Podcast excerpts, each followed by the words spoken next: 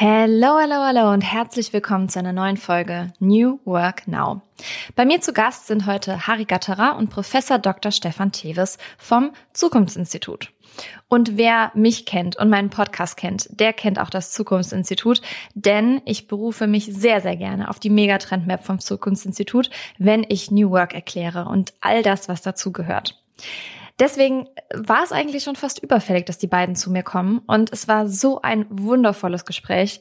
Wir sprechen darüber, warum New Work irgendwann nicht mehr New Work heißen wird, welche Megatrends wir in 2024 begrüßen und was die beiden natürlich auch ihrem jüngeren Ich raten würden. Ich wünsche euch ganz viel Spaß bei der Folge. Moving the change, creating the new. Together we are. Energiegeladene Interviews, spannende Brancheninsights und alles, was du zu New Work wissen musst. Der Business Podcast mit Kira Marie Kremer.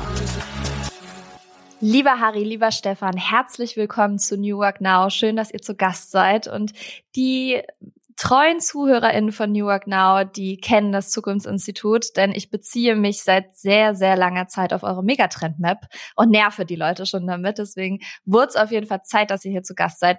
Und bevor wir unter anderem über diese Megatrend-Map sprechen, würde ich euch auch gerne die Eröffnungsfrage stellen von New Work Now. Womit habt ihr euer erstes Geld verdient? Stefan, magst du loslegen?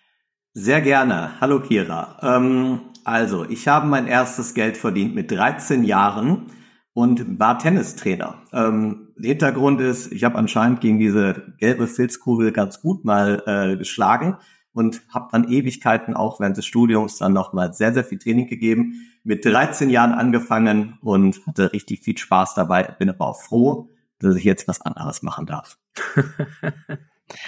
und wie ist bei dir, Harry? Also tatsächlich habe ich mein erstes Geld mit Raves verdient. Ne?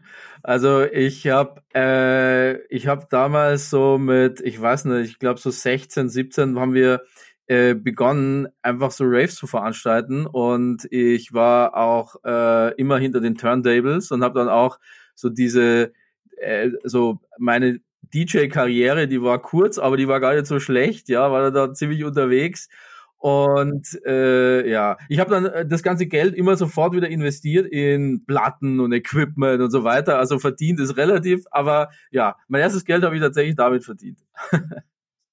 Interessant. Und jetzt macht ihr ja was ganz anderes. Wie ist es eigentlich? Wusstet ihr diese Antworten schon von euch beiden? Weil manchmal ist es hier im Podcast auch so bei GeschäftspartnerInnen, dass dann das erstmal rauskommt und die GeschäftspartnerInnen das gar nicht wussten, was die anderen vorher gemacht haben. Da der Harry ja unser Partybeauftragter ist, ähm, wusste, ich auf, wusste ich auf jeden Fall schon, dass er eine sehr große Musikvorliebe hat. Äh, ob er jetzt sein erstes Geld damit verdient hatte, war mir nicht klar, aber ich wusste, dass er in jungen Jahren in dieser Rave-Szene doch tief eingetaucht ist und Österreich und auch Süddeutschland gespielt hat. Ja, genau, genau. Also das geht mir eigentlich gleich, ne? Also dass äh, Tennis für den Stefan einfach einen riesen Stellenwert äh, hatte und hat äh, das ist mir klar. Aber auch da, ne, also denkst du ja nicht drüber nach, mit was verdient jemand das erste Geld, das hätte ich auch nicht sagen können, ja, muss ich auch ehrlich sagen, ja. Sehr schön. Wieder was Neues hier gelernt heute. Ja, genau. Und Harry, du bist geschäftsführender Gesellschafter und Stefan, du bist Gesellschafter und wissenschaftlicher Direktor des Zukunftsinstituts. Und für alle, die jetzt mir noch nicht so lange folgen, den Podcast noch nicht so lange hören, was ich bezweifle und vielleicht das Zukunftsinstitut noch nicht kennen, was ich nicht hoffe, dann ähm, erklärt doch aber einfach mal kurz, was macht das Zukunftsinstitut, was ist eure Mission und wie kann man sich das alles vorstellen, was ihr so tut? Tja, da ist die Frage, wer anfängt jetzt, oder? mach du, mach du, Harry. also im Namen steckt ja schon viel. Wir beschäftigen uns mit der Zukunft. Das mal so, äh, glaube ich, kann man mal ganz äh, gerade raussagen. Wir beobachten Trends, Veränderungen also in unserer Welt. Wie verändert sich äh, die Welt in unterschiedlichen Bereichen, in der Gesellschaft, in der Wirtschaft, Technologie und so weiter. Das heißt also, wir beobachten Veränderungen. Das machen wir auf eine sehr stark äh, wissenschaftlich fundierte Art und Weise. Das ist das, was wir in unserer langen Tradition auch herausgearbeitet haben, dass das auch extrem wichtig ist für Menschen, dass sie wenn sie sich mit der Zukunft beschäftigen, wirklich ein belastbares Fundament kriegen, weil da schwirrt ja so viel hm, Zeug rum. Äh, da ist wichtig, dass das belastbar ist. Das ist das, was uns auch wirklich umtreibt. Und das zweite Ding, was wir tun, ist, dass wir auch Organisationen, Unternehmen wirklich dabei unterstützen, dass sie dieses Wissen über die Trends auch für sich anwenden können, ähm, dass wir Unternehmen begleiten darin, wenn sie entweder in Innovationsprojekten stecken oder äh, auch große Fragen einer Vision, einer großen Strategie beantworten wollen. Auch das ist etwas, das wir tun. Ähm, und jetzt so ein bisschen die Überleitung auch nochmal zu, zu Stefan vielleicht direkt. Äh, was wir gerade beginnen ist, dass wir auch in Richtung Bildung gehen, dass wir einfach gemerkt haben, hey, immer mehr Menschen wollen auch wirklich lernen, wie man das macht. Aber Stefan, da sagst vielleicht du nochmal zwei Sätze dazu. Sehr gerne. Also ähm, zur Mission vielleicht nochmal vorab. Ähm, unsere Mission war immer, also ich bin ja auch Wirtschaftswissenschaftler unter anderem ähm, und das Problem, was man in der Wirtschaft hat, ist ja, man zerteilt ja alles, ne? also seit Urzeiten gefühlt schon. Wir beide sind sozusagen der systemischen Denkschule sozusagen zugehörig und haben eigentlich unsere Mission darin, dass wir nicht mehr alles zerteilen wollen, alles in irgendwelche Bereiche zerhacken wollen und danach nichts emergiert. Also aus den Teilen nicht die Summe, die größer ist, resultiert, sondern im Endeffekt ein Teil ein Teil bleibt. Also das war so die erste Idee. Ich hatte mal einen Begriff reingebracht, der hat sich nie durchgesetzt, äh, die systemische BWL. Wir wissen ja, dass es normative Ebenen gibt, es gibt strategische, operative Ebenen, zumindest in der Theorie. Aber eigentlich, wenn man in die Zukunft gehen möchte oder wenn man zukunftsfähige Organisationen entwickeln möchte, benötigt man eigentlich so eine Art Symbiose aus all dem. Und genau das versuchen wir eben zu zeigen ähm, und auch mit unseren Methodiken und Modellen im Endeffekt der Welt zugänglich zu machen. Und da ist natürlich, habe ich jetzt gerade gesagt, die Beratung relativ wichtig, aber auch die Befähigung. Äh, wir werden keine ganzheitliche Transformation hinbekommen, ohne dass wir Menschen in größeren Massen in irgendeiner Weise befähigen, auch Zukunft zu lernen. Und es ist eben nicht so, dass Zukunft ein Abklatsch ist. Ähm, wir hatten es gestern schon mal kurz angesprochen. Zum Beispiel viele Unternehmen kommen zu uns und sagen sowas wie, wir wollen, dass Netflix der XY-Branche werden. Und das ist keine Zukunft. Ne? Das ist einfach nur ein purer Abklatsch und wir versuchen halt, dass Unternehmen ihre eigenen Wege gehen und daraus, dass das A und O immer auch handlungsfähig sind. Also nicht hingehen, dass wir inspirative Vorträge machen und ja, Gedanken sozusagen mal austauschen, sondern wir wollen wirklich, dass Unternehmen in Handlung kommen, gerade in der heutigen Zeit nicht unerlässlich, weil wir nicht mehr im Übermaß der Ressourcen einfach da sind. Und Weiterbildung, mal so als ein Thema, findet jetzt Ende des Monats sogar statt, unsere erste große Weiterbildungswoche in Wien. Das ist einer unserer Standorte auch ähm, in Kooperation mit der FOM-Hochschule und da freue ich mich schon sehr drauf. Also demzufolge, wir sind in einer breiten Palette mit vielen begeisterten Zukunftsmenschen unterwegs. Richtig spannend. Wie kann man sich das denn vorstellen? Wie erforscht man Zukunft? Wie findet man Trends? Und ja, also zum Beispiel diese Megatrend-Map, die dient jetzt mir auch und meinem Buch als Guideline ähm, und als Gliederung und, und ihr setzt damit ja Standards und Menschen vertrauen euch und Unternehmen vertrauen euch und man beruft sich auf euch. Wie findet ihr diese Trends heraus und wie könnt ihr guten Gewissens diese Trends auch raushauen? Ja, es hat sich ja da äh, tatsächlich in den letzten Jahren äh, wahnsinnig viel getan in der Art und Weise, wie man Trend- und Zukunftsforschung ähm, machen kann. Wir haben ähm, Stefan und ich gerade äh, ein Buch veröffentlichen dieser Tage, das nennt sich Megatrend Research. Und da beschreiben wir, wie wir das machen. Also die Frage, die du stellst, beantworten wir da drinnen, weil uns eben wichtig ist, dass wir hier ein einerseits einfach eine, eine wirklich starke Fundierung haben, also eine, eine Empirie da drinnen ist, mit Daten gearbeitet wird und auch, äh, das wollen wir auch den Menschen eben äh, vermitteln, dass diese, dieses Identifizieren von Trends ähm, nur so wirklich belastbar wird. Ne? Also du sagst es ja, Kira, es ist so, wenn du, du haust das raus und du weißt ganz genau, es gibt Menschen, die treffen Entscheidungen aufgrund dieser Informationen, die wir vermitteln. Und insofern haben wir da auch eine Verantwortung. Und diese Verantwortung werden wir gerecht, indem wir eben ähm, sauber empirisch arbeiten, das ableiten, kann auch Stefan gleich nochmal paar Sätze dazu sagen. Äh, und dann aber eben auch nicht auf die Anwendbarkeit vergessen. Also ich weiß noch ganz genau, wie ich die erste Megatrend Map, äh, wie wir die entwickelt haben. Das war, ist jetzt doch schon ein bisschen über zehn Jahre her, also in der Version 1. Und uns ging es eben darum, zu sagen, hey, wie können wir denn Menschen wirklich dabei helfen, dass sie vor diesen großen Veränderungen nicht so äh, nicht so erschöpft stehen müssen und sagen, boah, was passiert da eigentlich? Und das ist alles viel zu viel und das kann ich mir alles nicht vorstellen und so, sondern wie kann man damit eben lernen, äh, umzugehen? Und diese Map war so ein erster großer Schritt, nämlich zu sagen, okay, was kann ein System sein, das Menschen irgendwie kennen, ein U-Bahn-Fahrplan, auf den sind wir dann gestoßen. Und wie können wir dieses System sozusagen, dieses visuelle System nutzen, damit sich äh, Leute einfach zurechtfinden können, anfangen können, da drin auch ein bisschen spielerisch umzugehen, mal eine Linie entlangfahren und so weiter. Und das hat äh, einfach extrem gut funktioniert und da sind wir auch sehr froh. Und wie gesagt, jetzt mit neuen Möglichkeiten auch tatsächlich im Research, Möglichkeiten auch in der Technologie, was den Research anbelangt, äh, haben wir uns hier richtig nochmal neu aufgestellt und eine neue Dimension jetzt äh, geschaffen. Aber äh, ich glaube, Stefan, da ist so ähm, deine Wiese. ja, dann mähe ich jetzt. Ähm, also, ähm, wir, haben, wir, wir haben ja eine sehr große Tradition in der Zukunftsforschung weltweit.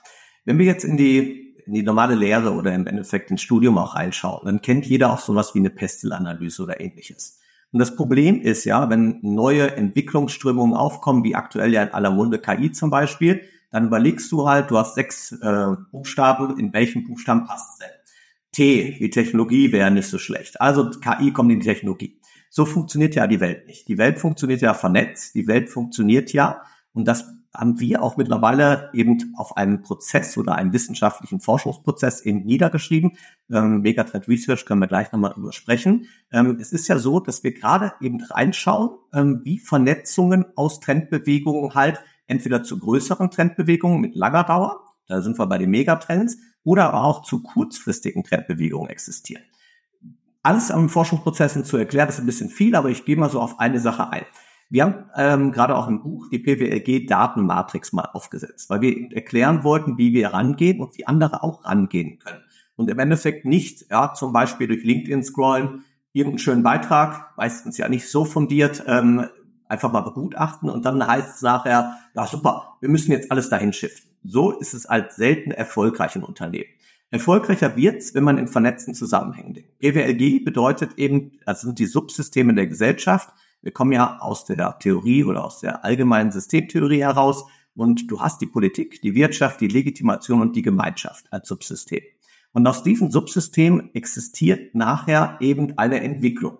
Wenn du Tendenzen in unterschiedlichen Bereichen siehst, dann kannst du natürlich davon ausgehen auch, und da kommen dann im Schluss auch gewisse statistische ähm, oder auch quantitative Validierungsmethodiken nochmal hinzu, ähm, dass du eine höhere Durchdringungsquote hast, als wenn du isolierte Trendbewegungen siehst. Und so ist mal so ein Beispiel unserer Forschung. Ähm, Trendradar zum Beispiel für die, die es interessiert. Wir haben es auf der Seite sehr stark aufgeschrieben. Wir haben nämlich ein Credo, und das auch vielleicht sozusagen neu im Bereich der Zukunftsforschung generell. Wir würden ganz gerne aufdecken, wie wir arbeiten und im Endeffekt auch die Prozesse und die Methodiken zeigen und erklären.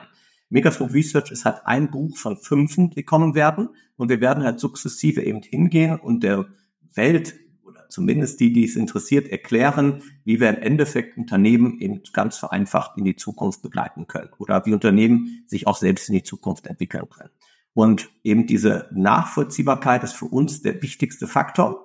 Auch, und das mit Sicherheit sind so Themen wie KI nicht uninteressant, um Muster zum Beispiel zu erkennen, um Netzwerke zu studieren, äh, um Beobachtungen machen zu können.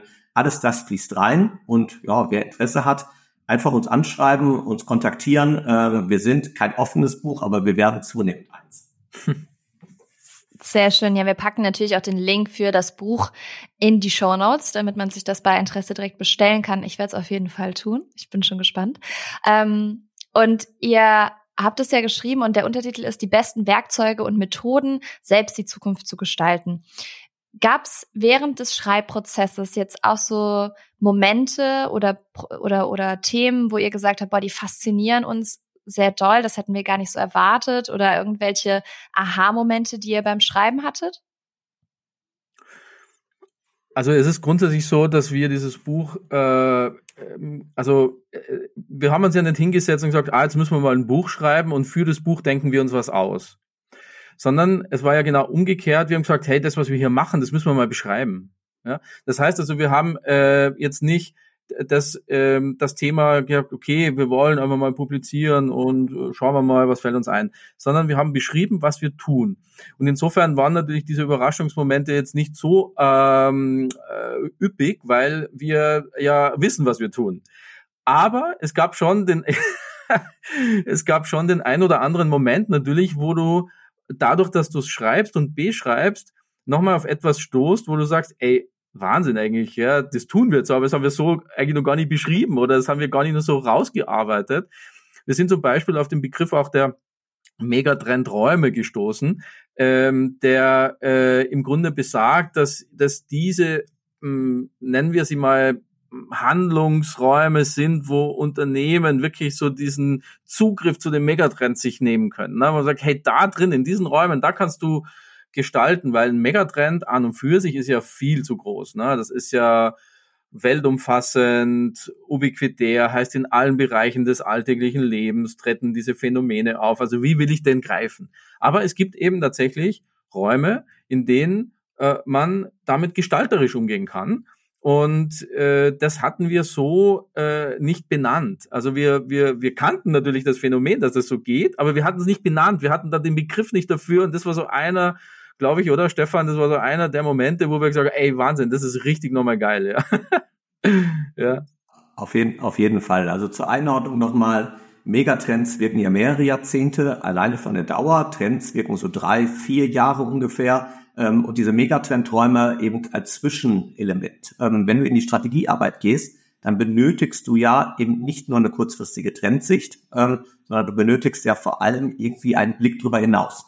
Wahrscheinlich nicht auf 30 Jahre, äh, aber so auf 10 Jahre. In den Megatrendräumen, auch im Research, kam halt die Vernetzung unterschiedlicher Trends und Trendkonzepte hervor, äh, die eben diese Räume aufmachen und die eben auch, was wir merken, wir haben ja auch Methodiken wie zum Beispiel den Zukunftsplan, ähm, die einfach viel, viel mehr in Richtung Maßnahmen, Richtung Handlung, in Richtung Anschlussfähigkeit in Organisationen nachher eben stattfinden.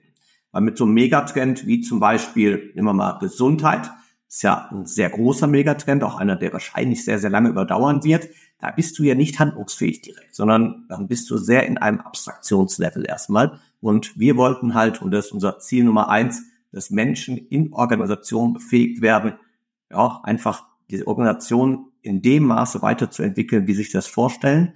Und da haben wir zum Beispiel auch gemerkt, dass es nicht Usus ist, eben gerade wenn so dieser Switch aus kurz- und langfristigen Trends ähm, oder Veränderungsbewegungen existiert, es nicht Usus ist, dass Menschen damit Organisationen umgehen können. Das war ein Thema. Ja, ich kann auch zehn, zehn andere noch erzählen, aber ja, also ich glaube, alleine der Prozess des Schreibens und dieses, wir bringen es jetzt einfach mal wirklich auf Papier, ähm, das war schon ein Effekt einfach. Also bei uns. Und als wir fertig waren, haben wir uns eigentlich angeguckt und haben gedacht, boah, irgendwie cool aber müssen wir schauen, ob die anderen das auch cool finden. Aber für uns war es auf jeden Fall so, dass wir das schon ziemlich cool fanden. Ja, das glaube ich. Wenn man einfach das so runterschreibt, was man so tagtäglich tut. Und mir ist auch beim Schreibprozess ähm, sehr viel einfach klar geworden. Oder wenn ich dann auch so Begriffe beschrieben habe von eurer Megatrend-Map, wo man am ersten Moment denkt, so, was ist denn jetzt Human-Machine Interaction? Wo du erstmal denkst, okay, ne, was steckt hinter dem Begriff? Und dann schreibst du dazu ein paar Dinge und denkst so, okay, es ist einfach so einfach, wie Mensch und Maschine zusammenarbeiten kann. Ja, also jetzt mal ähm, ganz einfach plakativ runtergebrochen. Und jetzt ist es ja so, die Trends, du sagst es gerade, drei bis vier Jahre halten die vielleicht. Wie oft aktualisiert ihr diese Megatrend-Map? Also Zielsetzung äh, ist nächstes Jahr. Äh, da gibt es eine Aktualisierung wieder. Ähm, da werden wir auch nochmal die Megatrends selber ein wenig aktualisieren, weil man merkt schon, gerade auch in den Daten, gewisse Verschiebungen nochmal. Ähm, so ungefähr drei Jahre, Harry, würde ich sagen, ist ungefähr so der Zyklus, ähm, wo aber nicht dann eben der Außenraum sozusagen dieser U-Bahn-Karte, also die Endstationen sozusagen verändert wurden, ähm, sondern gerade auch der Innenbereich. Und also diese Trends sozusagen, die einzelnen Stationen im Innenbereich. Und genau, nächstes Jahr, sagen wir mal Herbst nächsten Jahres, zu Weihnachten vielleicht. So in dem Kontext einfach. Da werden wir mit Sicherheit reingehen. Sehr gut, dann habe ich noch Glück. Mein Buch kommt im April und da kann ja. ich mich noch auf euch beziehen. Sehr gut. ja, du kannst vor allem, äh, du kannst vor allem jetzt auch gerade unsere aktuelle Arbeit äh, zum New Work nochmal, glaube ich, ganz gut für dich mitnutzen. Das ist super. äh, da verschiebt sich natürlich äh, einiges, jetzt gerade auch so äh, in dieser ganzen Post-Corona-Welt, äh, hat natürlich da einen großen Einfluss nochmal drauf gehabt. Aber äh, nochmal auch zu dieser Frage, äh, ja, das ist so alle, alle drei Jahre in etwa. Das ist ja eine Mischung. Also das, wir hören ja in der Zwischenzeit nicht auf, den Research zu machen. Das heißt, bei uns läuft es ja permanent. Aber es ist ja auch so, dass mh, es eine gewisse Verlässlichkeit und Stabilität braucht, auch in der Betrachtung. Also wenn du diese Map anwendest, dann bringt dir das nichts, wenn die alle halbe Jahre da durchgewürfelt wird und neue Begriffe oben hat und so weiter. Also das heißt, also es, es ist eben genau mh, dieses äh, Dosieren ähm, auch in der Anwendung und, äh, und, und da hat sich eben dieser zwei, drei Jahresrhythmus so ganz gut herausgestellt. Wie gesagt, im Hintergrund bei uns laufen die Research-Prozesse ja ohnehin mh, ständig weiter. Ähm, aber so der Output ja, ist so diese zwei Jahre in etwa. Und dann gehen wir immer vertieft eben rein, zum Beispiel jetzt New Work oder Globalisierung. Aktuell läuft gerade ein Research nochmal zur Gesundheit ähm, und da kann man sich dann ja auch bei gezieltem Interesse ja nochmal viel stärker dann auf einen dieser Megatrends nochmal einlassen. Genau. Ja, und du hast es gerade gesagt, der Research läuft weiter und ihr habt mir eben nochmal eine ganz frische neue Grafik gezeigt, die ihr jetzt veröffentlicht habt. Ähm, und du hast es ganz kurz gesagt, wir haben New Work getötet, war der ja. Aufhänger. Ist äh, vielleicht, vielleicht nicht so ganz getötet, aber was ist denn da passiert? Erzählt mal, weil wir sind ja im New Work Podcast und uns interessiert natürlich auch, ähm, wie sich das alles so weiterentwickelt und gibt es diesen Trend überhaupt noch in den nächsten Jahren? Aber soll ich mal, ich fange einfach mal an. Ähm, also es ging darum, wir haben es ja gerade gesagt, wir entwickeln ja gewisse, Studien noch. Wir sind ja dabei auch eben, dass der Research nie schläft sozusagen. Und beim New Work, ähm, ja, also wir bauen ja gewisse Trendradare, hatte ich vorhin schon mal erzählt, hat sich halt herauskristallisiert, dass wir eigentlich einen unglaublichen Sprung gemacht haben. Wir sind ja von der Vergangenheit ausgerichtet immer dabei gewesen, Unternehmen als soziale Systeme zu betrachten ähm, soziale Systeme, ja, auch Menschen, die eben diesen sozialen Systemen einen Sinn zuschreiben, ähm, sind mit Sicherheit immer noch absolut state of the art. Aber, und das ist das, was wir jetzt gemerkt haben, wir verschieben gerade in Richtung technosoziale Arbeitswelt. Also sozusagen ein Sprung, der hört sich jetzt erstmal sehr einfach an, aber wenn soziale Systeme zu technosozialen Systemen werden, dann verändert sich sozusagen, dass wir nicht ein soziales System haben und ein technisches System, Technische Systeme sind ja eher funktional, zweckorientiert, ähm, sondern wir verbinden beide Seiten. Und da ergeben sich natürlich unglaublich spannende Effekte halt heraus. Das heißt, dass im Endeffekt die Technologie gewisse Punkte aufnehmen muss, gewisse Sachen für uns erledigen muss, die wir früher vielleicht als Mensch gemacht haben. Und dann wird der Mensch natürlich einen ganz anderen Fokus haben. Da ergeben sich so Trends zum Beispiel, die wir gerade auch in dieser 13 Trends äh, zur Zukunft der Arbeitswelt im Endeffekt entwickelt haben, Human-to-Human Experience. Finde ich super spannend. Also wir gehen weg von einer reinen Customer Experience zu einer menschlichen Experience in dem gesamten Prozess. Also ich würde sagen, von der Lead-Generierung bis nachher zur Bindung von Kunden, ähm, da geht halt auch jeder Mitarbeiter, jede Mitarbeiterin mit rein. Das bedeutet einfach, wir haben eine unglaubliche Verschiebung in der Arbeitswelt. Wir müssen neu lernen, soziale Interaktionen in irgendeiner Weise hinzubekommen. Wir verschieben in ein hybrides System, was wir durch Corona vielleicht so ein bisschen reingepresst worden sind in irgendwelche Calls und ähnliches im virtuellen Raum, aber wir haben nie gelernt, wie dieses System funktionieren kann. Bedeutet halt auch in der Umkehrung, alle Prozesse, alle Strukturen, alles so das, was eben schon immer gut lief, wird zunehmend in Frage gestellt werden. Und das ist ein riesiger Sprung, dass eben New Work von den Bedeutungen her vielleicht nicht komplett verschwindet, aber durch die Technologisierung einfach einen ganz neuen Möglichkeitsraum bekommt. Und da müssen wir in der Zukunft Handlungen halt ja, verführen äh, oder durchführen und demzufolge, ich bin sehr gespannt drauf und kleiner Spoiler, in unserem neuen Zukunftsreport gibt es ja zu dem Thema ein, eine kleine Abhandlung, wie sowas funktionieren kann. Genau, also es ist so dieses, ähm, was du so, äh, geht eben darum, dass dieses Konzept von New Work äh, stammt ja aus den 80er Jahren. Da ist es begründet, da ist die Grundidee auch von Bergmann sehr stark sozusagen in die Welt gekommen und hat eben den Bezugsrahmen ähm, ausschließlich auf das Thema des sozialen Systems. Wenn jetzt aber die gelebte Realität, das erlebte sozusagen Alltags, äh, die erlebte Alltagsrealität in den Organisationen, es eben dieses Du hast vorher auch gesagt, äh, Human-Machine Interaction. Also wenn das die gelebte Realität ist und es eben nicht nur so ist, dass Menschen nutzen Technologien für ihre Zwecke, sondern die Technologie prägt sozusagen die Systeme, dann sind diese mh, aus den 80er stammenden Grundideen von New Work einfach nimmer die einzig gültigen. Das heißt, das entwickelt sich weiter. Es ist ein großer Evolutionsschritt in dem Kontext.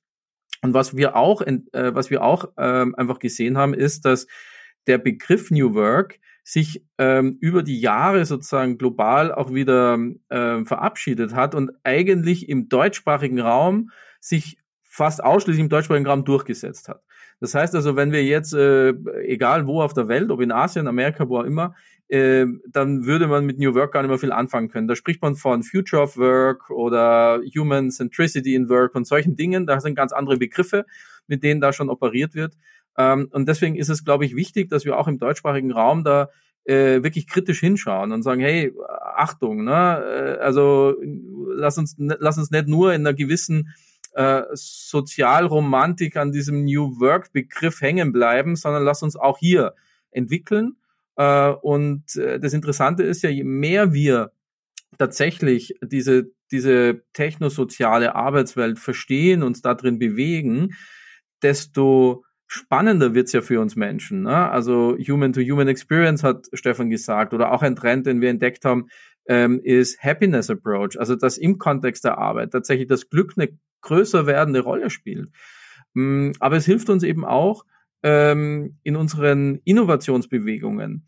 Wir haben einen Trend identifiziert, der nennt sich Explorer Networks. Also, dass Lernen und Innovation einfach viel enger zusammenkommt und dass nicht so getrennte Dinge sind. Ah, da lernen wir, da haben eine Schulung und so weiter und da gibt es eine Innovationsabteilung. Nee, sondern dass eigentlich Lernen und Innovation ähm, äh, also massiv sozusagen zusammengehören und, und über Netzwerkstrukturen, über Ökosysteme sich ausbreiten. Und das ist also für uns Menschen ja eigentlich ein unfassbarer äh, Move nach vorne, wenn wir eben grundsätzlich akzeptieren, nicht, also die, diese Diskussion loslassen, sagen, ah, Technologie und oh, muss es sein und so weiter, sondern nee, das müssen wir akzeptieren. Technosoziale Arbeitswelt und darin entwickeln wir uns weiter. Und das ist eben das, was in dem klassischen Konzept von New Work nicht angelegt ist mehr und warum es eben weitergehen muss, ja.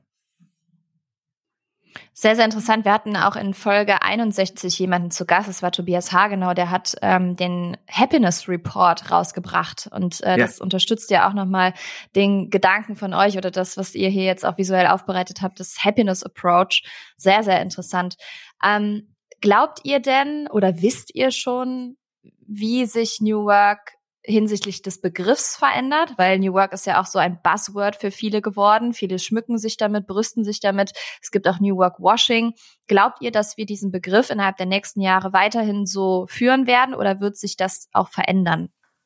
Ich hoffe, es verändert sich. ähm, ja, weil ja, genau diese Blase muss ja in irgendeiner Weise ähm, durch irgendwelche Entwicklungen, die produktiv sind, auch ersetzt werden. Produktiv meine ich nicht nur eben mehr Leistung, sondern die für Menschen auch einen Mehrwert bringen. Ich bin ja, also wäre im Nebenberuf ja auch oder im Hauptberuf, je nachdem wie man es nimmt, äh, auch ein Professor noch. Und da hat man immer das Problem, dass Leute gewissermaßen Sachen in die Arbeitswelt hereininterpretieren, die so gar nicht stattfinden können einfach. Ähm, rechtliche Natur zum Beispiel auch. Ja, also es ist immer schön irgendwie, und da sind wir schon wieder bei diesem ganzen Gerede in Anführungsstrichen, ähm, wirklich mit Experten zusammenzuarbeiten, ist für mich immer so das, wo ich sage, das müssen wir machen, weil ansonsten hast du immer das Problem, es werden Blasen aufgemacht, es werden Erwartungen geschürt, die aber nicht irgendwie nachher eintreten können. Und wenn man mal reingeht, Future of Work wäre ja dann teilweise auch infinit. Es wird immer eine Zukunft der Arbeit geben. Auch so ein Trend der vergangenen, äh, vergangenen Jahre, dass alle Leute im Future noch vor ihrem Begriff gepackt haben, ähm, um zu sagen, so geht's weiter. Ich persönlich glaube, wir werden wirklich in den Kerl reingehen. Und dieses Verschmelzung, oder wir haben es jetzt genannt, die Symbiose aus Technologie und Mensch, das wird ein ganz entscheidender Faktor sein. Ähm, und in diese Richtung wird es auch geprägt werden. Zumindest bei den Leuten, wo es nachher produktiv werden muss, also wo es auch funktionieren soll. Und auch das Thema, wie können Menschen zum Beispiel mehr Lebensqualität erhalten und so weiter. Wir sind bei New Work meistens in einer sehr kleinen Anzahl an Menschen im Total der Arbeitswelt. Da darf man alles nicht vergessen in irgendeiner Form. Ähm, und trotz alledem gibt es viele Aspekte, die enorm wichtig sind. Und viele Aspekte, wo zum Beispiel die, die digitale Transformation extrem unterstützen kann. Und das bedeutet halt nicht, so wie es aktuell sehr häufig gemacht wird, eben digitale Prozesse oder analoge in digitale Prozesse zu überführen, sondern du musst eine neue Kultur entwickeln, du musst eine neue Denkweise entwickeln, du musst einen neuen Speed auch hereinbekommen. Denn warum ist die Komplexität aktuell so hoch? Weil wir in einer unglaublichen Geschwindigkeit der Interaktion miteinander sind. Ja, also wir als Menschen, aber auch in den Trendbewegungen zu erkennen einfach. Und das wird einfach ein ganz neues fangen wir an vom Mindset, wissen wir alle, dass wir daran müssen, ähm, aber es wird auch ein ganz neues Lernen, es wird eine ganz andere Weiterentwicklung ähm, geben. Ich persönlich finde ja die Lernorganisation so als Titel nicht schlecht, ähm, bin da sehr geprägt worden von und da wird es in der Zukunft hingehen. Heißt auch Strukturen, Prozesse, alles neu denken. Und bevor wir da reingehen, vielleicht vorweggenommen, Thema Vier-Tage-Woche und Virtualität und so weiter. Ich persönlich glaube, dass der Mensch dann immer am besten ist, wenn Menschen mit Menschen zusammenkommen. Und das kann sein, dass in mancher Form Menschen virtuell mit Menschen zusammenkommen und das extrem gut klappt. Aber es ist häufig noch so, dass Menschen irgendwann auch mit Menschen in der, sagen wir mal, physischen Welt zusammenkommen müssen. Und dieses hybride Spiel, das müssen wir einfach lernen. Ne? Da sind wir ganz, ganz am Anfang. Und da bin ich ganz gespannt, wie es sich weiterentwickelt. Da werden einige Trends auch rauspurzeln. Also werde ich meinen Podcast umbenennen müssen. Du machst das schon alles super. Deswegen, ähm, ja. Von da, von da an. Aber du solltest zumindest äh, ja dieses Thema technosoziale Arbeitswelt einfach mit rein integrieren und weiterentwickeln. Ähm, vielleicht setzt du dich dann ja auch weltweit durch damit. Also das kann ja auch passieren. Also dass du der Trendsetter ja. dann bist. Schauen wir mal. Sind wir also, ich finde das auf jeden Fall sehr, sehr spannend. Ähm, und ich glaube, die Zuhörenden auch. Und ich glaube auch, dass sich der Begriff verändern wird, weil ähm, wenn ich da mit äh, Menschen auch aus den USA oder so drüber spreche, dann haben die keinen Plan, was New Work bedeutet und was ich denn da mache oder wir. Genau. Ähm, deswegen, ich glaube, um international bestehen zu können, was wir ja auch irgendwie wollen, und wir schauen uns ja auch sehr viel ab und aus, von Deutschland soll sich ja auch weiterhin was abgeschaut werden, glaube ich, dass der Begriff sich ändern muss. Ich bin aber gespannt, weil technosoziale Arbeitswelt ist schön und gut, ist aber jetzt kein sexy Begriff, den man mal eben so benutzt. Deswegen, da ist New Work schon einfacher für viele.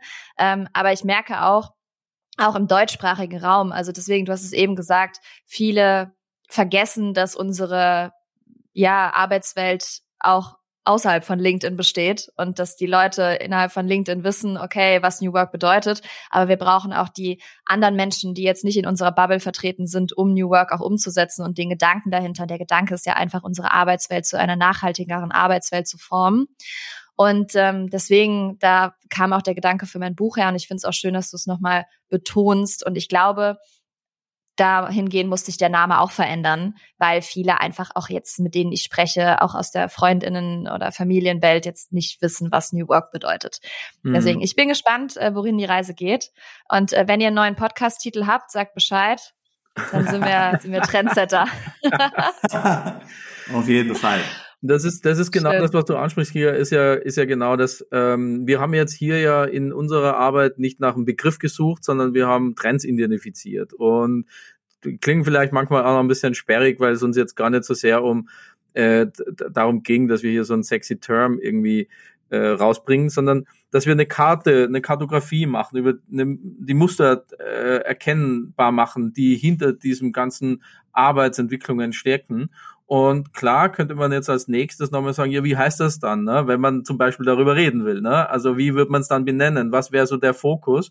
Und ich glaube einfach, dass dieses Thema eben jetzt an so einer, die, die Frage von dir war ja, wird sich, der, wird sich der Begriff verändern? Was glauben wir? Und ich bin da, äh, gehe geh da auch mit Stefan äh, konform.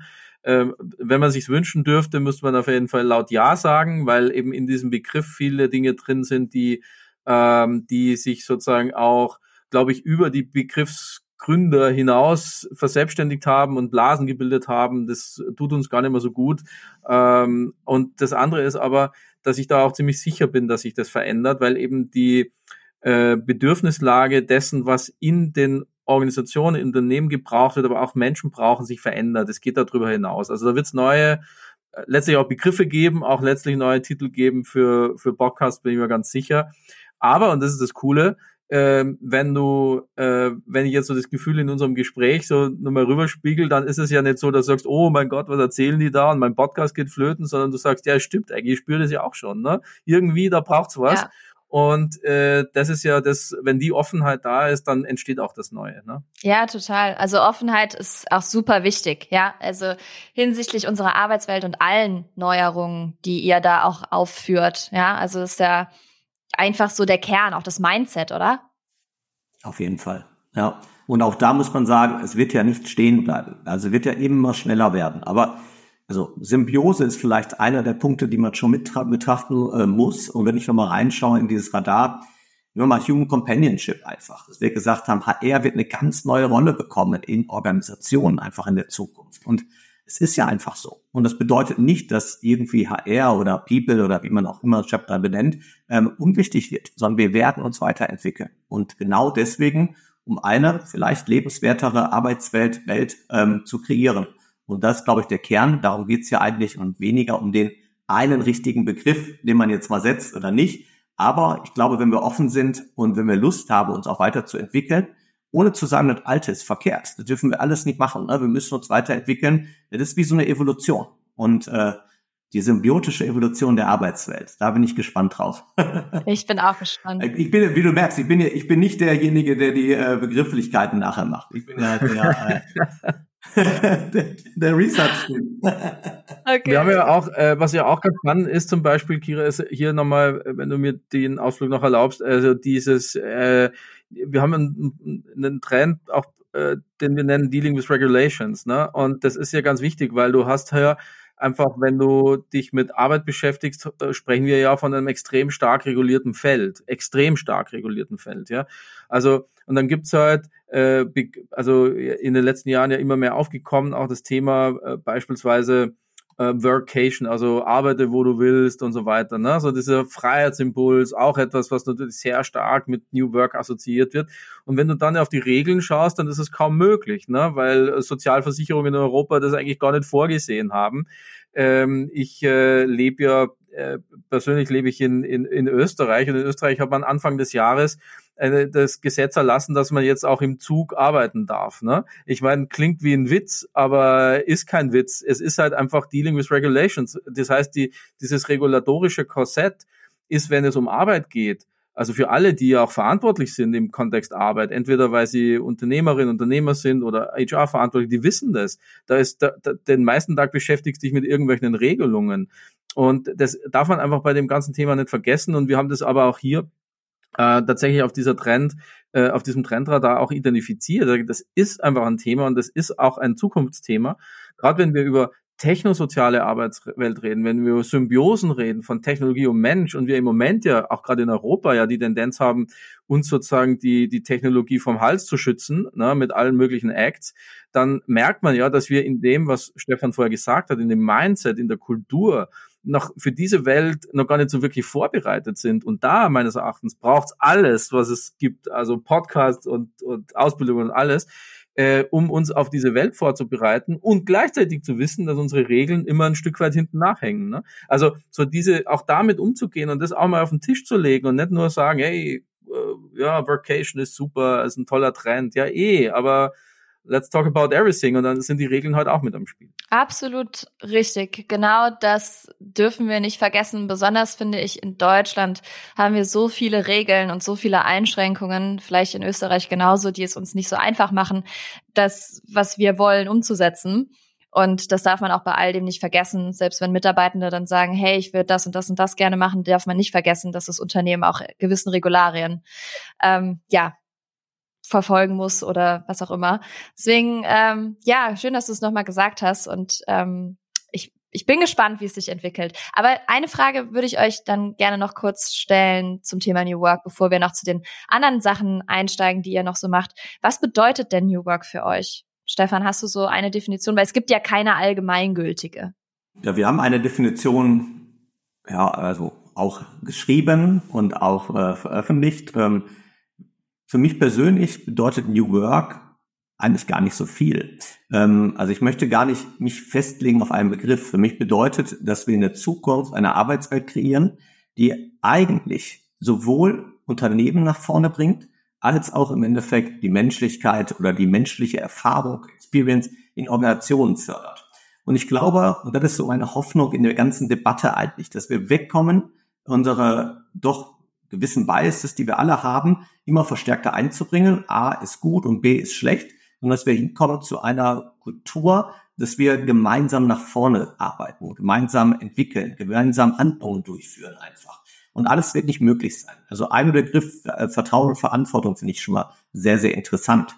Das ist im Endeffekt zwischen denjenigen, die Arbeitgeber und Arbeitnehmer sind, ja kein Konflikt, kein Kampf, sondern es muss ja, auch da muss es ja eine vereinheitliche Symbiose geben, sodass du als Unternehmen wachsen kannst, aber gleichzeitig als Mensch sowohl Verantwortung, Selbstorganisation, Selbstwirksamkeit spürst einfach. Und das würde ich jetzt mal unter New Work äh, ja, so, so zusammenfassen einfach. Ähm, auch da, wir haben ein gewisses, äh, wir haben so ein, ein New Work Studio mal aufgebaut für die Leute, die so ein bisschen die Entwicklungen in, ja, also im digitalen Raum haben wir es gebaut, äh, in unserer Zukunftsinstitut Digitalplattform, die die sehen möchten, ähm, vielleicht ganz spannend, aber weg von der Definitorik vielleicht hin mehr zu Action. Und zwar Action nicht im Sinne von, ich muss jemanden bekämpfen, sondern wie können wir ein Thema, was gewissermaßen sinnstiftend und auch sinnvoll ist, gemeinsam weiterentwickeln und auch weiterentwickeln, sinnvoll weiterentwickeln.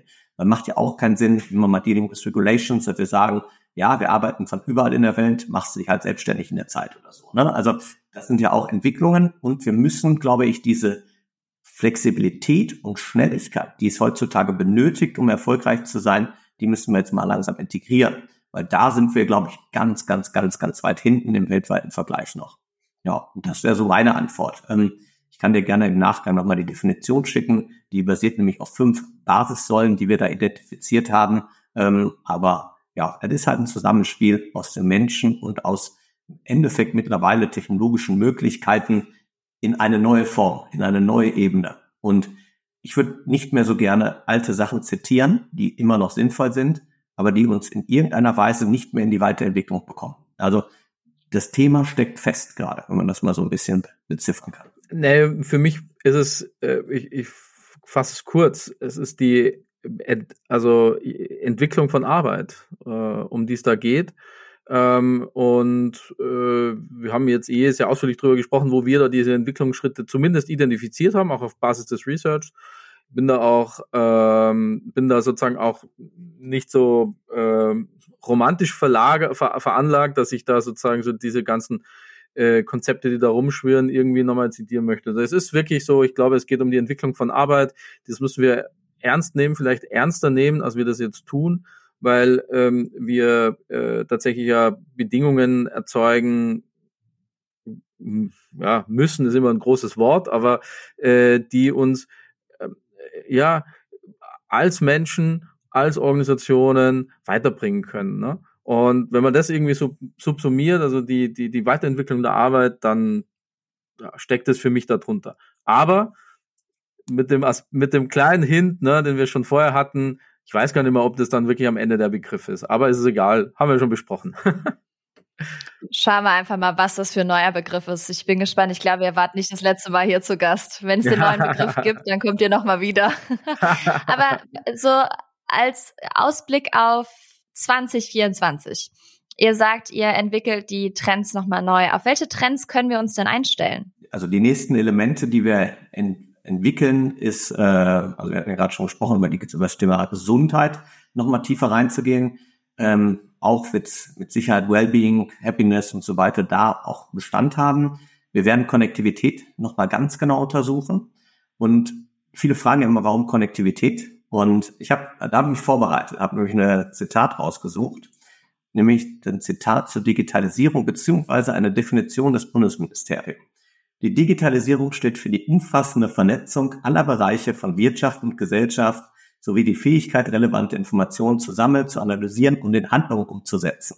Und ich glaube, diese Vernetzungsidee, da werden wir ganz, ganz viel nochmal reingehen. Halt. Auch wie können Organisationen in irgendeiner Weise in dieser neuen Welt ähm, effizient werden, mit Sicherheit auch erfolgreich werden, mit Sicherheit aber auch, und das finde ich zum Beispiel ganz wichtig, einen Impact erzeugen.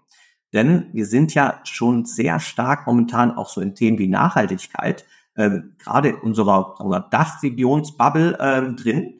weltweit sieht es manchmal doch schon ziemlich anders aus. Und wie können wir vielleicht Impact erzeugen in der Welt? Ähm, das ist, glaube ich, ein spannendes Thema von uns nochmal. Ähm, bringt ja nichts, wenn wir es nur in Deutschland machen zum Beispiel, sondern wie können wir da äh, tiefer reingehen? Das sind zumindest so für die nächsten Monate so die wichtigen Forschungsthemen. Und ja, also ganz, ganz viel wird auch das Thema Education und Weiterbildung und Innovation und Lernen. Da werden wir, glaube ich, auch nochmal extrem viel zu machen. Ähm, da kannst du gespannt sein und da laden wir dich natürlich auch herzlich einmal teilzunehmen, wenn du Lust hast. Sehr gerne. Klar, bin immer dabei, wenn es ums Lernen geht. Ich glaube, wir können viele coole Sachen da ähm, einfach bauen. Wir müssen einfach nur mal in, weg vom Reden mehr ins Handeln kommen. Und ich glaube, da fehlt uns so in den letzten Jahren ein bisschen was. Harry, du hast auch noch bestimmt ein paar Themen, die jetzt im Kopf sind so. Also, was doch ganz spannend ist, habe ich ganz vergessen. Nicht nur Mega Advent Research, sondern es wird vier weitere Bücher geben. Ähm, und zwar sehr, sehr zeitnah in den nächsten Monaten, Jahren muss man dann auch sagen. Und es geht halt wirklich viel darum, wie kann ich in irgendeiner Weise aus das Außen beobachten und verstehen einer Organisation und in die richtigen Handlungen setzen. Und da richten wir uns extrem stark in den nächsten Monaten auch mit unserem Kooperationspartner Murmann da äh, ein. Jetzt habe ich alles weggenommen, Harry, für die nächsten Monate. ja, du hast unsere äh, sozusagen die Projekte, in denen wir arbeiten. Und wenn man sich ja so auf dieses Jahr einstellt, ich glaube, was da wichtig ist, ist, dass wir einfach äh, in dem, äh, also auf dieses 2024er schauen mit einem gewissen, wie soll ich denn sagen, aufgeklärten Blick. Wir haben äh, auch eins unserer ähm, Research-Ergebnisse zum Thema Globalisierung ähm, ist das Thema erschöpftes Europa. Ne? Und, ähm, und das ist etwas, äh, ich, ich merke immer, wenn ich dann darüber rede, kriege ich, äh, kriege ich sozusagen auch gleich, äh, don't shoot the messenger, ja. Also ich kriege da, da immer gleich die, die Buhrufe, ja, aber äh, muss man ja positiv bleiben und positiv in die Zukunft schauen und so weiter. Ähm, Absolut. Ich bin ein total bekennender Optimist. Äh, Optimismus bedeutet für mich ja zu sagen, hey, ja, zu sagen zu dem Leben, das da ist und wie es da ist. Und, äh, und das bedeutet aber auch zu akzeptieren, wenn wir zum Beispiel in Europa im Moment einfach sowas wie eine Schwächephase haben. Also äh, erschöpftes Europa ist keine äh, Erfindung, die wir uns ausgedacht haben, sondern tatsächlich etwas, was man aus den Daten rund um den Research zur Globalisierung ablesen konnte.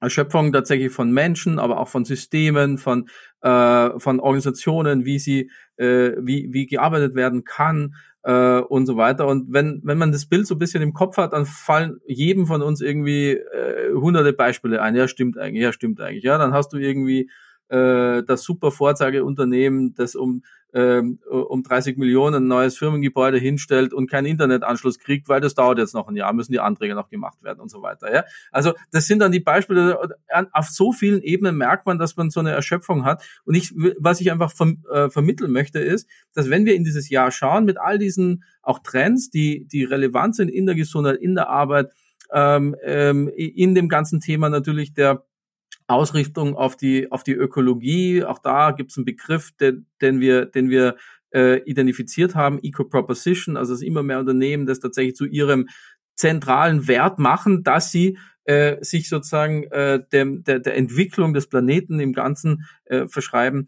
All das kommt, aber es kommt eben auch vor dem Hintergrund einer gewissen Erschöpfung. Und das, das gilt es einfach zu berücksichtigen. Wir können im Moment in Europa und vor allem auch im deutschsprachigen Raum nicht ins Volle gehen. Ja, wir haben die Kraft gar nicht dazu. Wir haben aber auch die die die ähm, die die Strukturen, die halten das gar nicht so aus.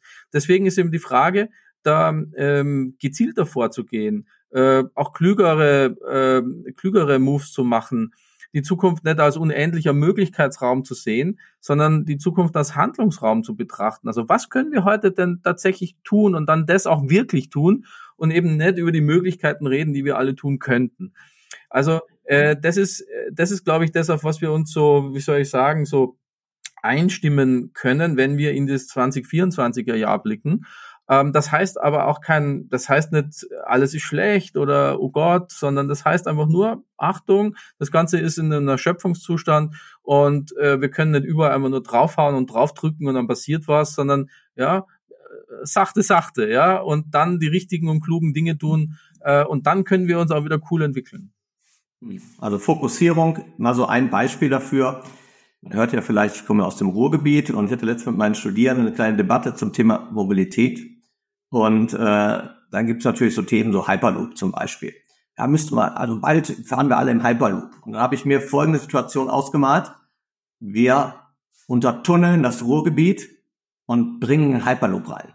Und da haben wir gedacht, dass selbst meine Kinder dann nicht mehr leben werden, bis die Genehmigungen, glaube ich, fertig sind. Und das ist so der, die, die Message wirklich. Weg von dem, was möglich ist, hin zu Handlungen einfach. Also tendenziell ist alles möglich, aber nicht alles machbar. Und auch da müssen wir uns fokussieren, wirklich die richtigen Entscheidungen treffen, wirklich in fundierte Analysen reingehen, weg von, ähm, man kennt es ja, ne, da kommt irgendeiner, der gut sprechen kann und haut irgendwie coole Begriffe um die Ohren, man geht motiviert raus und am nächsten Tag denkt man sich, ja, und jetzt, was soll ich jetzt machen eigentlich? Ne? Und ich glaube, da müssen wir in Handlung kommen. Das ist unser Credo und da werden wir auch in der Zukunft alles, alles dafür tun, dass wir gerade in Europa mit all den tollen Werten und mit der tollen Historie auch, unabhängig jetzt von den Kriegen natürlich, ähm, dass wir wirklich, wirklich in Handlung kommen, die positiv ist. Und das geht so aus, das ist so ein bisschen unser Ding, ne? Das ist schön. Das ist doch ein schöner Ausblick für 2024. Ich habe das in meiner Zeit als Dozentin auch immer meinen Studierenden mit auf den Weg gegeben. Das, was ich euch hier beibringe, das ist schön und gut, aber das, was ihr daraus macht, ist das Wichtige. Und ich glaube, so ist es ja auch bei unserer Arbeitswelt. Also wir können so viel darüber reden oder wir können als SpeakerInnen überall sein und darüber reden, aber umsetzen ist das Wichtige und das ist das, was wir brauchen. Deswegen, wenn 2024 das Jahr des Handelns ist, dann können wir uns, glaube ich, auf sehr viel Tolles gefasst machen. Richtig schön. Auf jeden Fall. Ich Auf jeden Fall. Danke. Ja, ich danke euch sehr, dass ihr hier wart. In Anbetracht der Zeit würde ich euch jetzt gerne die letzte Frage stellen. Ich könnte mit euch aber auch wirklich noch sehr, sehr viel weiter sprechen. Ich hoffe, wir vertiefen das irgendwann nochmal. Vielen Dank, dass ihr hier wart und euch die Zeit genommen habt. Und jetzt gibt's die Abschlussfrage, die alle New York Now GästInnen gestellt bekommen. Was würdet ihr eurem jüngeren Ich raten? Stefan, was würdest du sagen? Also erstmal lieben Dank, dass wir hier sein durften. Hat wirklich Spaß gemacht. Und es gibt für mich völlig außerhalb des ganzen Trendthemas äh, eine Sache, die ich meinem jüngeren Ich raten würde. Bekomme früher Kinder. Also, das ist sozusagen mein Credo Nummer eins. Bekomme früher okay, Kinder. Okay, das habe ich noch nie gehört. Geil. Auf jeden Fall. Weil das ist mit Sicherheit das Beste, was existiert. Aber mach es früher.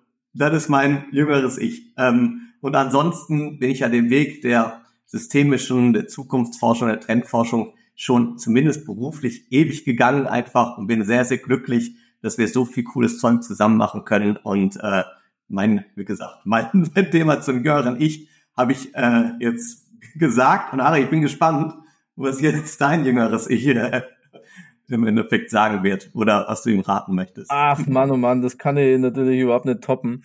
Ähm, aber es ist, äh, äh, diese Frage ist insofern äh, lustig für mich, weil ich habe ähm, tatsächlich, als ich so ja, 25, 30 war, habe ich das Umgekehrte oft gemacht. Ich habe oft gesagt, ja, was würde jetzt eigentlich so ein älteres Ich zu mir sagen? Es ist total, ist total witzig, ja. So, also das ist so, das hat mich eine gewisse Zeit immer wieder begleitet. Was würde jetzt so ein älterer Harry eigentlich zu mir sagen? Ja, also und äh, ich, also äh, um ums kurz zu machen, die Quintessenz war immer so, ja, mach jetzt einfach weiter.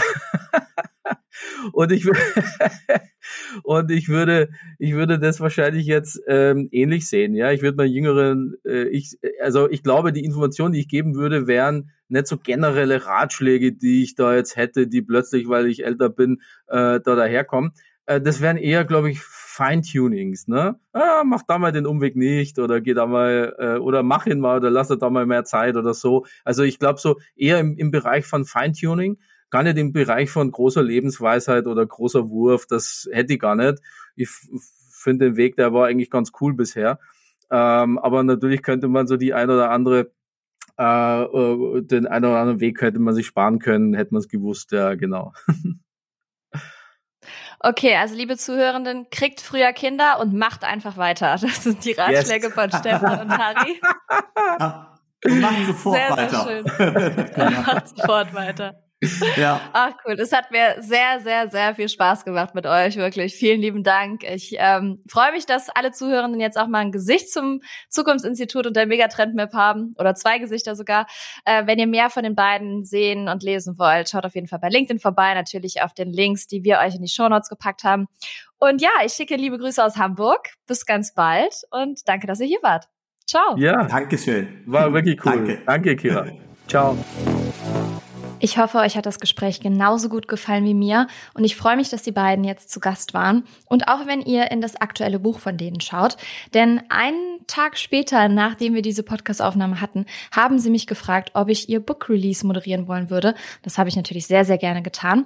Das Buch heißt Megatrend Research und wir packen es natürlich in die Show Notes. Und da wir gerade bei Büchern sind, ich schreibe ja auch ein Buch. Für diejenigen, die es noch nicht wussten, Ende April kommt das New Work Buch raus und es ist für den Einstieg gedacht. Und ich freue mich sehr, wenn ihr es schon vorbestellt. Ihr könnt es unter dem Link in den Show Notes tun. Und auch da wird die Megatrend Map vom Zukunftsinstitut eine wichtige Rolle spielen. Seid gespannt. Bestellt gerne fleißig vor. Und ich entlasse euch jetzt mit einem Zitat aus dem Buch. Vorher wünsche ich euch eine tolle Woche, einen tollen Tag. Ich freue mich, wenn wir uns nächste Woche wieder hören. Ihr den Podcast teilt, die Folge teilt und natürlich auch sehr, sehr gerne Bewertungen hinterlasst, weil das kann mir enorm helfen und natürlich auch dem Team bei Funke. Also vielen, vielen Dank, dass ihr weiterhin dabei seid. Und ja, ich entlasse euch jetzt mit dem Zitat aus meinem Buch. Um sich auf die schnelle Entwicklung in unserer Arbeitswelt einzustellen, müssen wir uns immer wieder weiterbilden und neue Fähigkeiten entwickeln.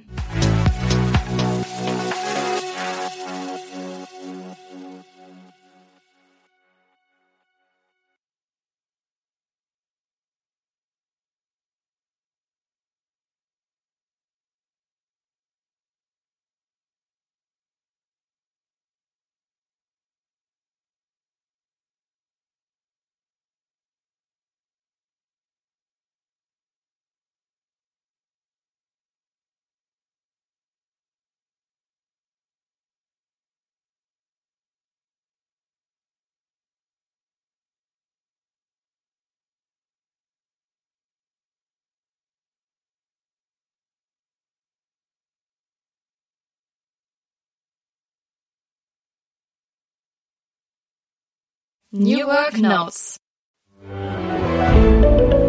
Ein Podcast von Funke. Dieser Podcast wird von Werbung finanziert und treue New Work Now Hörerinnen kennen unseren heutigen Werbepartner bereits. Es ist Open Up. Und ihr wisst, dass mir mentale Gesundheit sehr am Herzen liegt und natürlich auch die Förderung mentaler Gesundheit am Arbeitsplatz.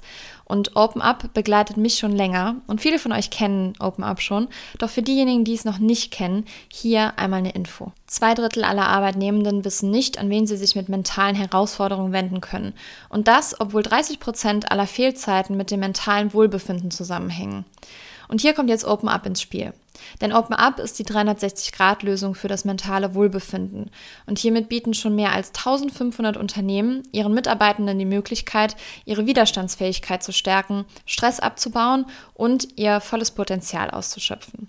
Von Einzel- und Gruppensitzungen mit PsychologInnen bis hin zu Check-ins und selbstgesteuertem Lernen. Mit Open Up bietet ihr eurem Team die Unterstützung, die es verdient, jederzeit und überall verfügbar. Und wenn ihr jetzt eure Mitarbeitenden dabei unterstützen wollt, an ihrem Wohlbefinden zu arbeiten, produktiver zu sein und weniger Fehlzeiten zu haben, dann geht auf openup.de slash Unternehmen und erfahrt, wie OpenUp eure Organisation unterstützen kann.